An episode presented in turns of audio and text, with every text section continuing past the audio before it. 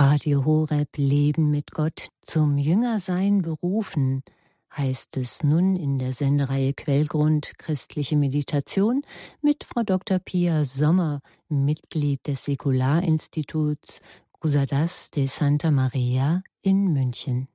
Liebe Hörerinnen und Hörer von Radio Horeb, zum Jüngersein berufen, so lautet das Thema unserer heutigen Quellgrundsendung. Am Mikrofon begrüßt sie Pia Sommer von den Cruzadas de Santa Maria. Wir stehen unmittelbar vor dem Eintritt der Karwoche, in der wir das Leiden und die Passion Christi betrachten. Ich möchte Sie heute einladen, nachzudenken, wie es mit unserer Bereitschaft aussieht, Christus nachzufolgen, auch im Leid.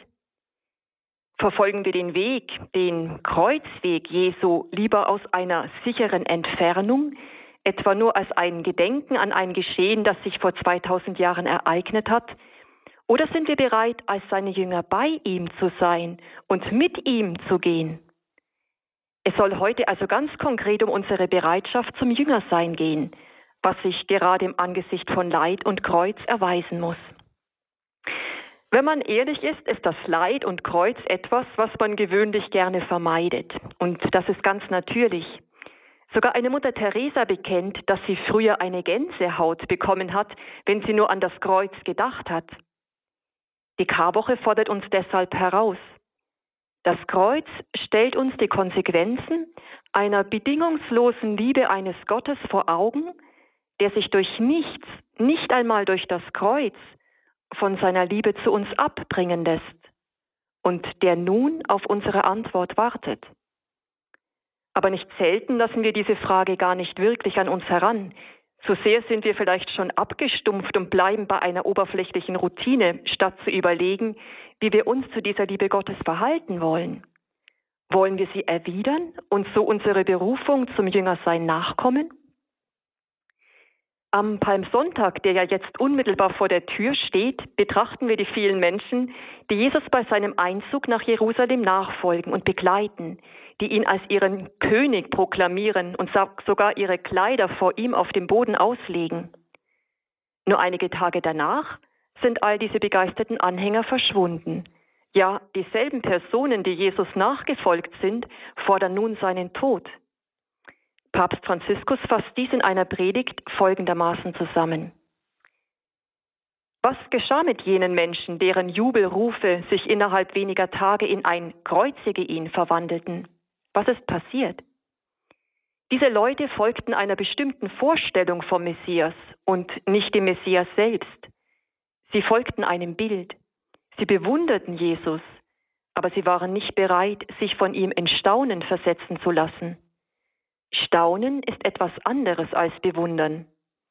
Bewunderung kann recht weltlich sein, weil sie den eigenen Geschmack und die eigenen Erwartungen sucht. Das Staunen hingegen bleibt offen für den anderen, für seine Neuheit. Auch heute bewundern viele Menschen Jesus.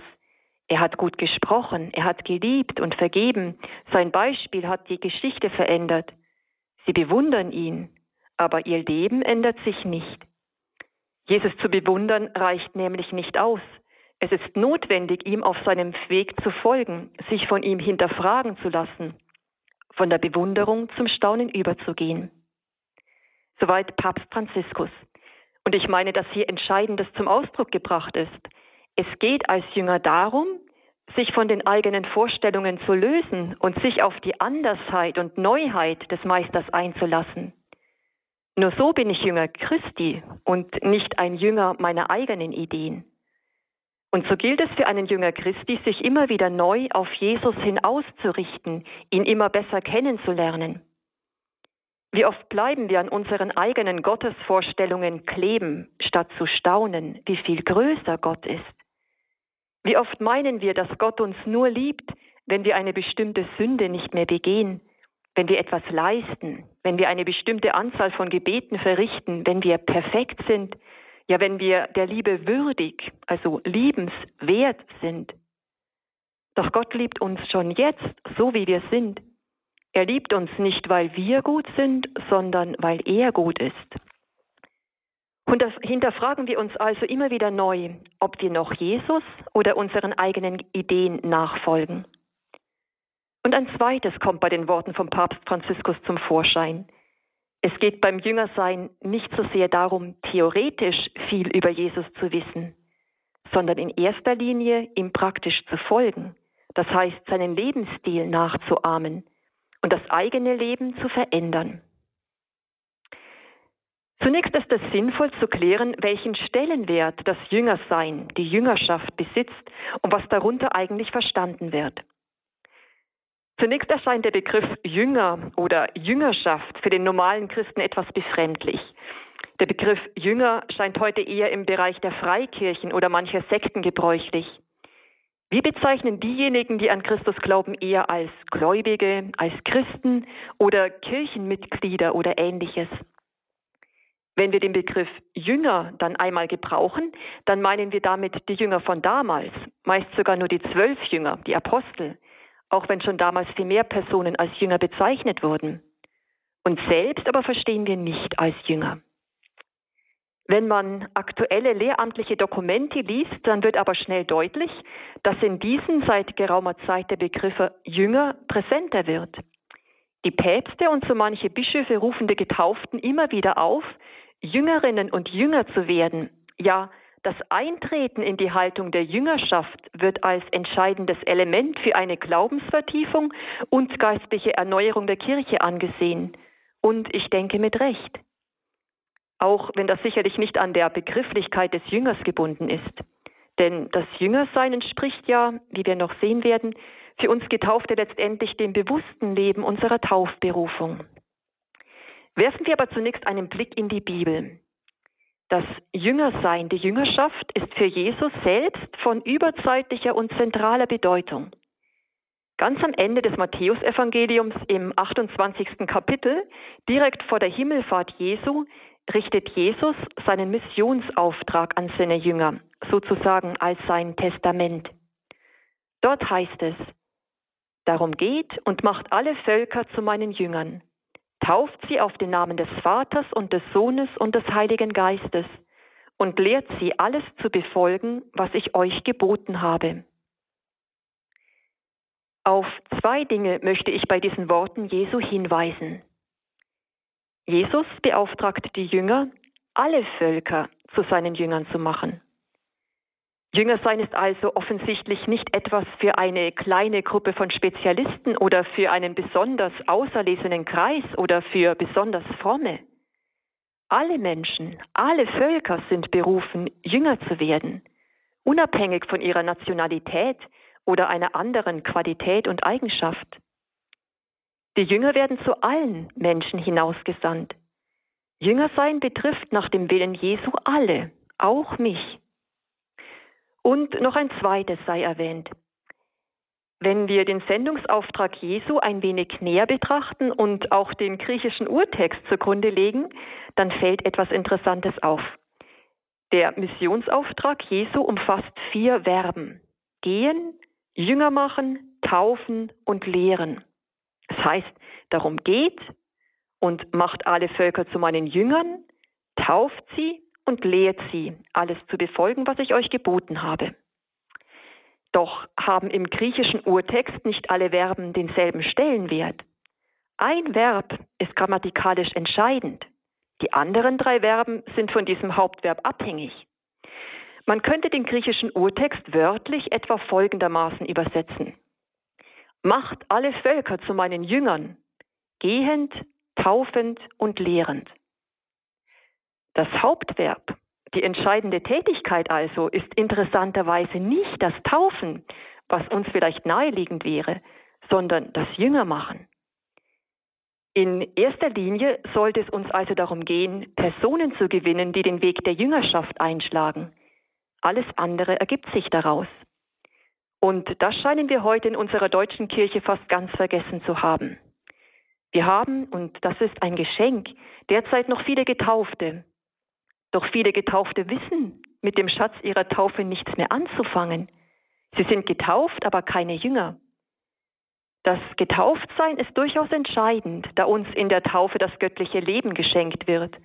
Doch verkommt die Taufe nicht selten zu einem bloß äußerlichen Ereignis ohne Auswirkungen auf den Lebenswandel des Getauften. Das Getauftsein allein macht also einen authentischen Christen nicht aus und ist auch keine Freikarte für den Himmel. Die sogenannte heiligmachende Gnade, das göttliche Leben, der Heilige Geist, der uns in der Taufe geschenkt wird und uns wahrhaft zu Kindern Gottes macht, kann verloren gehen. So gibt es Getaufte, die nicht in der Gnade sind. In diesem Sinn ist also nicht so sehr die Taufe das Entscheidende. Das Entscheidende ist, dass wir als Getaufte, als Kind Gottes leben, dass wir Jünger sind. Und das erlernen wir am besten von Jesus, der der ewige Erstgeborene der Kinder Gottes ist. Dieses Lernen und Einüben der Haltungen Jesu kann als Jüngerschaft bezeichnet werden. Bevor wir uns nun der Frage zuwenden, wer und was genau ein Jünger Jesu ist, hören wir noch einige Takte Musik.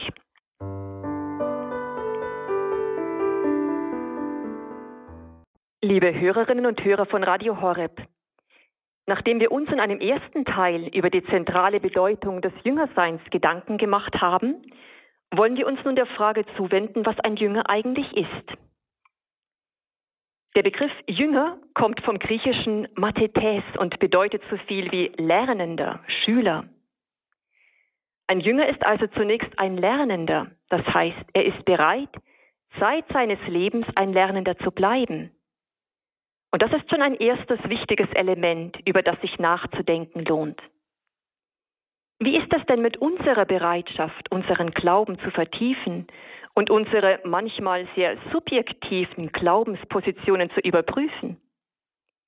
Wie steht es mit unserem Bemühen, in eine immer innigere Beziehung zu Jesus Christus einzutreten? Sind wir bereit, die damit verbundene Mühe und Zeit auf uns zu nehmen? Sind wir fähig, auch unsere Lebensgewohnheiten immer wieder in Frage stellen zu lassen und für Christus unser Leben zu ändern? Neben dieser Lernbereitschaft ist es bei einem Jünger zudem wichtig, dass er nicht so sehr etwas über seinen Meister lernt, sondern von ihm. Wenn man auf die jüdischen Rabbinerschulen blickt, dann sammelt ein Rabbi, ein Meister, seine Jünger um sich. Die Jünger sind um den Meister geschart. Sie hören aufmerksam seine Worte, beobachten seine Handlungen und seine Haltungen. Sie verbringen ihre Tage, viel Zeit mit ihrem Meister, um seine Art des Lebens in sich aufzusaugen und nachahmen zu können.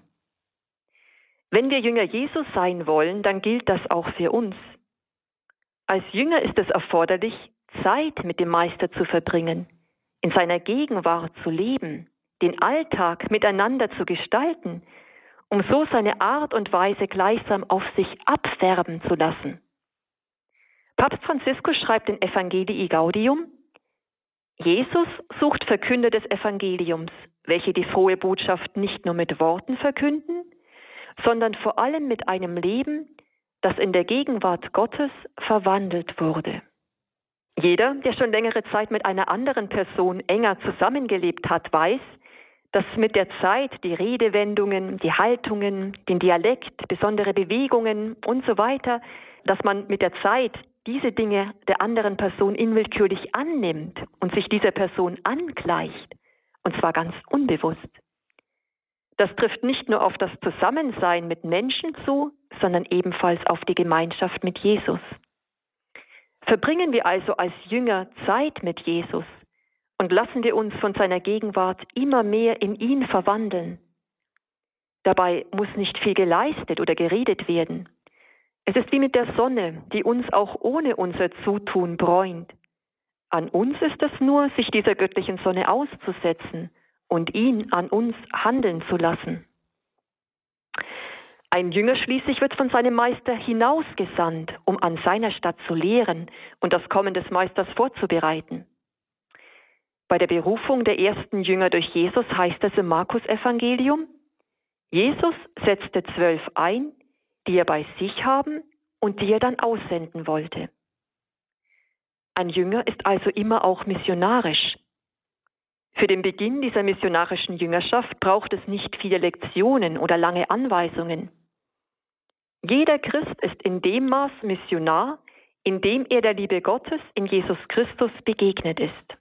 So schreibt Papst Franziskus in Evangelii Gaudium und verweist auf das schöne Beispiel der Samariterin am Jakobsbrunnen, die sich nach dem kurzen Gespräch mit Jesus aufmachte und in ihrem Dorf Zeugnis von ihrer Begegnung mit Jesus gab. Mit dem Ergebnis, dass aufgrund ihres Zeugnisses viele Samariter aus ihrem Dorf zum Glauben an Jesus kamen. Lassen wir uns von dem Beispiel dieser Frau ermutigen und scheuen wir uns nicht, in geeigneten Momenten von unseren Begegnungen mit Jesus Zeugnis zu geben. Ein Jünger ist also eine Person, die in der Gegenwart Gottes weilt und bereit ist, lebenslang von ihm zu lernen und von seiner Begegnung mit ihm Zeugnis zu geben. Es mag nun hilfreich sein, sich nochmals vor Augen zu führen, wie man zu einem Jünger Jesus wird. Sie alle kennen die Berufungsgeschichten der ersten Jünger Jesu, sei es nun die Berufung des Johannes und Andreas, des Simon Petrus oder eines anderen Jüngers. Man kann dieser Berufung durch Jesus zur Jüngerschaft einem Dreischritt zugrunde legen, der auch heute noch seine Gültigkeit hat. Als erster Schritt erscheint die persönliche Begegnung mit Jesus, dem sich als zweiter Schritt die Berufung durch Jesus anschließt. Und schließlich folgt als dritter Schritt die Entscheidung für Jesus. Das Betrachten dieser drei Schritte kann uns helfen, uns selbst bewusster auf den Weg der Jüngerschaft zu machen. Sie kann aber auch hilfreich sein, andere Menschen zur Jüngerschaft zu ermutigen und sie dabei zu begleiten. Der erste wichtige Schritt für das Jüngersein ist die persönliche Begegnung mit Jesus Christus. Exemplarisch kann uns hierfür die erste Begegnung der Apostel Johannes und Andreas mit Jesus sein, wie wir es im ersten Kapitel des Johannesevangeliums lesen. Andreas und Johannes sind zunächst Jünger von Johannes des Täufers. Am Jordan weist der Täufer sie auf Jesus als das Lamm Gottes hin. Andreas und Johannes begegnen Jesus und ihr Interesse an ihm ist geweckt auch wenn sie noch nicht viele Fakten von ihm wissen, sondern vielleicht nur neugierig sind. Auf die Frage Jesu nach ihrem Begehren antworten sie nur, Meister, wo wohnst du? Und sie bleiben den ganzen Tag in seiner Gegenwart.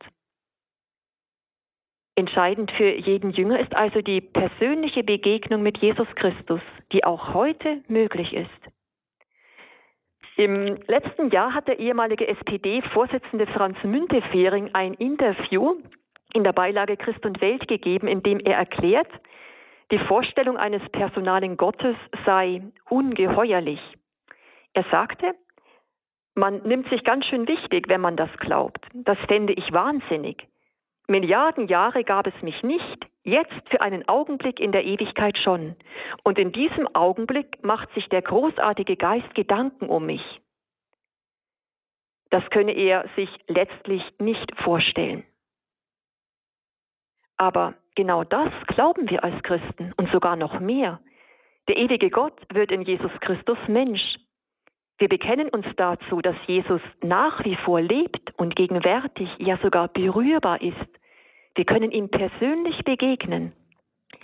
Er hat ein Interesse an mir, an den kleinen Details meines Alltags und will mit mir mein Leben verbringen.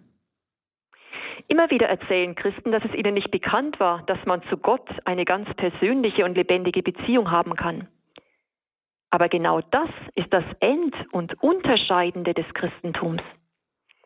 Papst Benedikt hat es in seiner Enzyklika Deus Caritas Est folgendermaßen ausgedrückt. Er schreibt, am Anfang des Christseins steht nicht ein ethischer Entschluss oder eine große Idee, sondern die Begegnung mit einem Ereignis, mit einer Person, die unserem Leben einen neuen Horizont und damit seine entscheidende Richtung gibt. Als Christen und Jünger folgen wir also nicht einer Lehre, sondern wir folgen einer Person, Jesus Christus, dem wir persönlich begegnet sind. Öffnen wir uns für die persönliche Begegnung mit Jesus Christus. Begegnen wir ihm in der Eucharistie, in der Heiligen Schrift, im Gebet, im Mitmenschen, in der Gemeinschaft der Glaubenden. Der zweite Schritt zum Jüngersein ist die Berufung des Einzelnen. Jesus lädt uns ein, sein Jünger zu werden, ihm nachzufolgen und ihn zum Mittelpunkt des eigenen Lebens zu machen. Wie wir bereits gesehen haben, gilt diese Einladung zur Jüngerschaft allen Menschen. Und doch ruft Jesus nicht nur allgemein, sondern richtet seine Einladung an jeden Einzelnen persönlich, was oft mit einem besonderen Augenblick oder Ereignis verbunden ist. Blicken wir auch hier wieder zu den ersten Jüngern und greifen wir dieses Mal die Berufung des Simon näher heraus. Jesus begegnet ihm und sieht in Simon viel mehr als den einfachen Fischer, der er ist. Jesus sieht in Simon bereits bei der ersten Begegnung den Felsen, den Petrus. Ich sage dir, du bist Petrus der Fels, womit der Simon zu diesem Zeitpunkt sicherlich noch nicht viel anfangen konnte. Jesus sieht Simon für größere Aufgaben bestimmt als für das Fischen. Er sieht in ihm mehr und Großartigeres, als Simon sich sein Leben als Fischer wohl je vorstellen konnte, und spricht ihm dies zu. Jesus beruft ihn zum Menschenfischer. Ohne Zweifel wäre Simon mit dieser Aufgabe heillos überfordert. Doch Simon nimmt die Berufung an. In und durch die Nachfolge Jesu wird das Große, das Jesus in Simon sieht, Wirklichkeit. Simon wird zu Petrus dem Felsen. Er wird der Menschenfischer, trotz all seiner Schwäche. Und auch uns beruft Jesus zu Großem, zu Dingen, die wir vielleicht jetzt nicht für möglich halten, zu Aufgaben, die uns scheinbar überfordern. Aber auch uns kann diese Berufung, aber auch bei uns kann diese Berufung wie bei Simon Realität werden, wenn wir Ja zu dieser Berufung sagen. Von dem großen Bildhauer und Maler Michelangelo ist überliefert, dass er eines Tages in seiner Heimatstadt Florenz spazieren ging und in einer Ecke einen liegen gebliebenen Marmorblock entdeckte, der schon halb von Erde überdeckt war. Der große Bildhauer blieb stehen und rief, in jenem Block ist ein Engel eingeschlossen, ich will ihn befreien. Und er nahm den Meißel zur Hand. Auch Gott sieht uns, so wie wir sind, ähnlich jenem unbearbeiteten, halb unter der Erde verborgenen Stein, und er sagt, Darin ist das Bild meines Kindes eingeschlossen, ein neues und wunderschönes Geschöpf, ich will es befreien. In der Nachfolge Jesu als Jünger wird er uns nach und nach von allem Überschüssigen befreien, das das eingeschlossene Bild von uns verdeckt und behindert. Bei der Berufung durch Jesus kommt es also nicht darauf an, selbst viel zu leisten, sondern in diesem Plan einzustimmen und Gott handeln zu lassen. Ein Satz, der mir persönlich immer wieder Mut gibt, das Ja zur Berufung zu sprechen, lautet, Gott beruft nicht die Befähigten, sondern er befähigt die Berufenen. Der dritte und vielleicht wichtigste Schritt zur Jüngerschaft ist die Entscheidung, Jünger Jesu zu werden, also bewusst in seine Nachfolge einzutreten. Konkret heißt das also, Ja zu sagen zu dem Abenteuer, das Gott für mich bereitet hat – ja zu sagen zu dem Großen, für das er mich bestimmt hat. Es ist die Frage, ob ich bei mir und meinem Plan von meinem Leben bleiben will oder ob ich mich für Gottes Pläne mit mir zur Verfügung stelle. Ob ich eben einfacher Fischer bleibe oder mich zum Menschenfischer und Felsen zur Verfügung stelle. Es ist die Entscheidung, auf Gott mehr zu vertrauen als auf mich selbst und mein Leben dementsprechend zu gestalten dass wir hier immer wieder und wieder neu beginnen müssen und jeden Tag die Entscheidung erneuern dürfen, ist selbstverständlich. Eng damit verbunden scheint mir das Aufbrechen zu sein, von dem Papst Franziskus so oft spricht.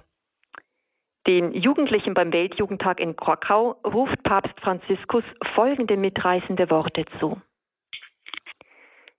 Liebe junge Freunde, wir sind nicht auf die Welt gekommen, um zu vegetieren, um es uns bequem zu machen, um aus dem Leben ein Sofa zu machen, das uns einschläfert. Im Gegenteil, wir sind für etwas anderes gekommen. Wir sind gekommen, um eine Spur zu hinterlassen.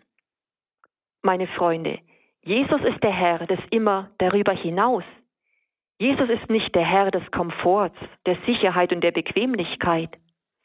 Um Jesus zu folgen, muss man eine gewisse Dosis an Mut besitzen, muss man sich entscheiden, das Sofa gegen ein paar Schuhe auszutauschen, die dir helfen, Wege zu gehen, die du dir nie erträumt hast und die du dir nicht einmal vorstellen konntest. Wege, die neue Horizonte eröffnen können, die fähig sind, Freude zu übertragen. Jene Freude, die aus der Liebe Gottes hervorgeht. Du wirst mir sagen, Pater, aber ich bin sehr eingeschränkt, ich bin ein Sünder, was kann ich schon tun? Wenn der Herr uns ruft, denkt er nicht an das, was wir sind, an das, was wir waren, an das, was wir getan oder unterlassen haben. Im Gegenteil. In dem Moment, in dem er uns ruft, schaut er auf all das, was wir tun könnten, auf all die Liebe, die wir übertragen können. Er setzt immer auf die Zukunft, auf das Morgen. Jesus versetzt dich an den Horizont, niemals ins Museum. Darum, lieber Freund, liebe Freundin, lädt Jesus dich heute ein. Er ruft dich, deine Spur im Leben zu hinterlassen. Eine Spur, die die Geschichte kennzeichnet, die deine Geschichte und die Geschichte vieler kennzeichnet. Jesus lädt also jeden von uns ein, diese Entscheidung zum Jüngersein zu treffen. Er zwingt aber niemand. In dieser Entscheidung liegt jedoch der Schlüssel zu einem anziehenden und erfüllenden Christsein, das den Glauben nicht nur auf die sonntägliche Gottesdienststunde reduziert, das sich nicht auf das bloße Getauftsein beruft, sondern das bereit ist, auf Jesus sein Leben zu bauen und ihn in sein Leben einzulassen. Dann werden wir wahrlich zur Fülle des Lebens und unseres Selbst gelangen. Lassen wir nun in einer kurzen Musikpause das Gesagte ein wenig nachwirken.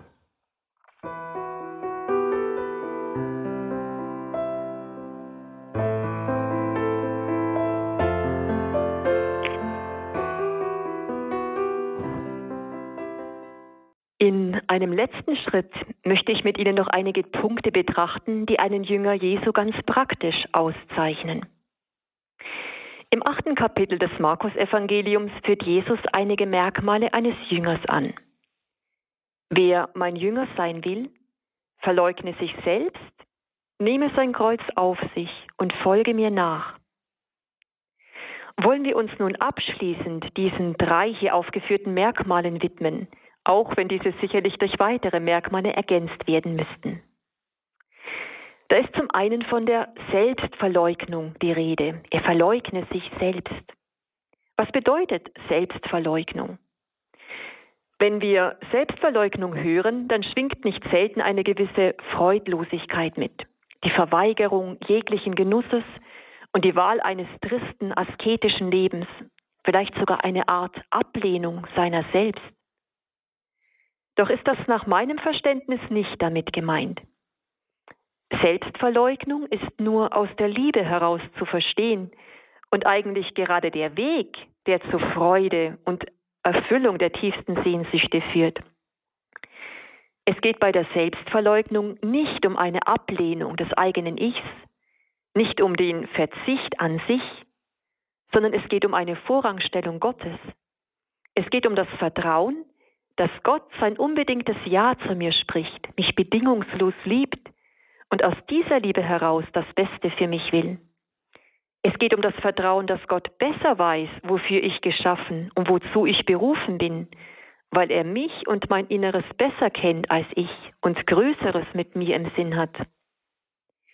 In diesem Sinn heißt Selbstverleugnung, dass ich mein eigenes Urteil, mein eigenes Ego, meine Bequemlichkeit, meine Pläne Gott unterordne und so handle, wie es Gott gefällt. Die kleinen Verzichte, wie wir sie beispielsweise in der Fastenzeit praktizieren, können mir dabei helfen, meine Liebe zu Gott praktisch zu zeigen, indem ich durch den Verzicht zum Ausdruck bringe, dass ich Gott mehr liebe als ein bestimmtes Genussmittel, das Fernsehen oder das Handy. Es geht bei der Selbstverleugnung also darum, Gott und seiner Liebe immer mehr in mir Raum zu geben und auf meine egoistischen Wünsche zu verzichten, um mich immer mehr in das zu verwandeln, wofür ich geschaffen bin. Weiter heißt es, der Jünger nehme sein Kreuz auf sich. Ein Jünger trägt also nicht nur sein Kreuz, sondern er nimmt es auf sich, er empfängt es gleichsam. Das ist ein entscheidender Unterschied. Jeder Mensch hat sein Kreuz zu tragen. Ein Jünger aber versteht es, dieses Kreuz fruchtbar zu machen. Er nimmt das Kreuz in Liebe auf sich, nach dem Vorbild Jesu. Unser emeritierter Papst Benedikt hat immer wieder darauf hingewiesen, dass Jesus durch die Hingabe seines Leibes und Blutes beim letzten Abendmahl, also vor Beginn seines Leidens, sich bewusst und freiwillig für uns hingegeben hat. Der Tod am Kreuz, äußerlich ein brutaler Akt der Gewalt, wurde dadurch innerlich verwandelt zu einem freien Akt der sich verschenkenden Liebe. Und so kann dies auch mit unserem Leben geschehen. Auch wir können unsere Kreuze in Liebe auf uns nehmen und uns mit der Haltung Jesu vereinen und die Kreuze dadurch verwandeln. Und wir dürfen wissen, dass unser Leid so einen Sinn erhält, dass Jesus uns im Leiden nahe ist und dass unser Leid, verbunden mit dem Leiden Christi, miterlösend wirkt. Dabei geht es nicht darum, sich selbst Kreuze auszusuchen oder Opfer aufzuerlegen. Der spanische Jesuitpater Thomas Morales hat es einmal schön ausgedrückt. Das Kreuz, die Buße besteht darin, den Anforderungen eines jeden Augenblicks mit Liebe nachzukommen. Als Jünger sind wir also aufgefordert, unser persönliches Kreuz, das meist nur ganz unspektakulär in den kleinen Widrigkeiten des Alltags, in der Monotonie der Arbeit, im liebevollen Ertragen der Eigenarten meiner Mitmenschen besteht, auf uns zu nehmen und mit Liebe zu umarmen. Das dritte hier erwähnte Merkmal eines Jüngers besteht in der Nachfolge. Er folge mir nach. Ein Jünger muss nicht allein auf unbekannten Wegen gehen. Ein Jünger Jesu weiß, dass er Augenblick für Augenblick den Fußspuren Jesu folgen kann, der ihm immer vorangeht. Das zu wissen ist tröstlich. Und mit dieser Gewissheit und diesem Vertrauen, dass Jesus immer vorangeht, erreichen wir Schritt für Schritt Ziele, die wir nicht für möglich gehalten hätten. Diese Art der Nachfolge bedeutet aber auch, Jesus zu vertrauen, dass er die Wege kennt, besser als ich. Jesus beruft zwar jeden persönlich, doch beruft er in eine Gemeinschaft, in die Familie der Kirche, in die Familie seiner Jünger, die sich in gegenseitiger Liebe zugetan sind, was ein weiteres Merkmal eines Jüngers ist. Daran werden alle erkennen, dass ihr meine Jünger seid, wenn ihr einander liebt. Wir sind auf dem Weg der Jüngerschaft also auch getragen von der Gemeinschaft anderer Jünger, die uns helfen und ermutigen, unserem Entschluss, Jesus als Jünger nachzufolgen, treu zu bleiben. Bitten wir deshalb am Ende unseres Vortrags die erste und treueste Jüngerin Jesu, Maria, um ihren Beistand und ihre Hilfe auf dem Weg der Jüngerschaft. Beten wir mit den Worten von Papst Franziskus. Jungfrau und Mutter Maria, hilf uns, unser Ja zu sagen, angesichts der Notwendigkeit, die dringlicher ist denn je, die frohe Botschaft Jesu erklingen zu lassen. Du verharrtest standhaft unter dem Kreuz in unerschütterlichem Glauben und empfingst den freudigen Trost der Auferstehung. Du versammeltest die Jünger in der Erwartung des Heiligen Geistes, damit die missionarische Kirche entstehen konnte. Erwirke uns nun einen neuen Eifer, um allen das Evangelium des Lebens zu bringen, das den Tod besiegt. Gib uns den heiligen Wagemut, neue Wege zu suchen, damit das Geschenk der Schönheit, die nie erlischt, zu allen gelange. Stern der neuen Evangelisierung, hilf uns, dass wir leuchten im Zeugnis der Gemeinschaft, des Dienstes, des brennenden und hochherzigen Glaubens, der Gerechtigkeit und der Liebe zu den Armen, damit die Freude aus dem Evangelium bis an die Grenzen der Erde gelangen. Mutter des lebendigen Evangeliums, Quelle der Freude für die Kleinen, bitte für uns. Amen.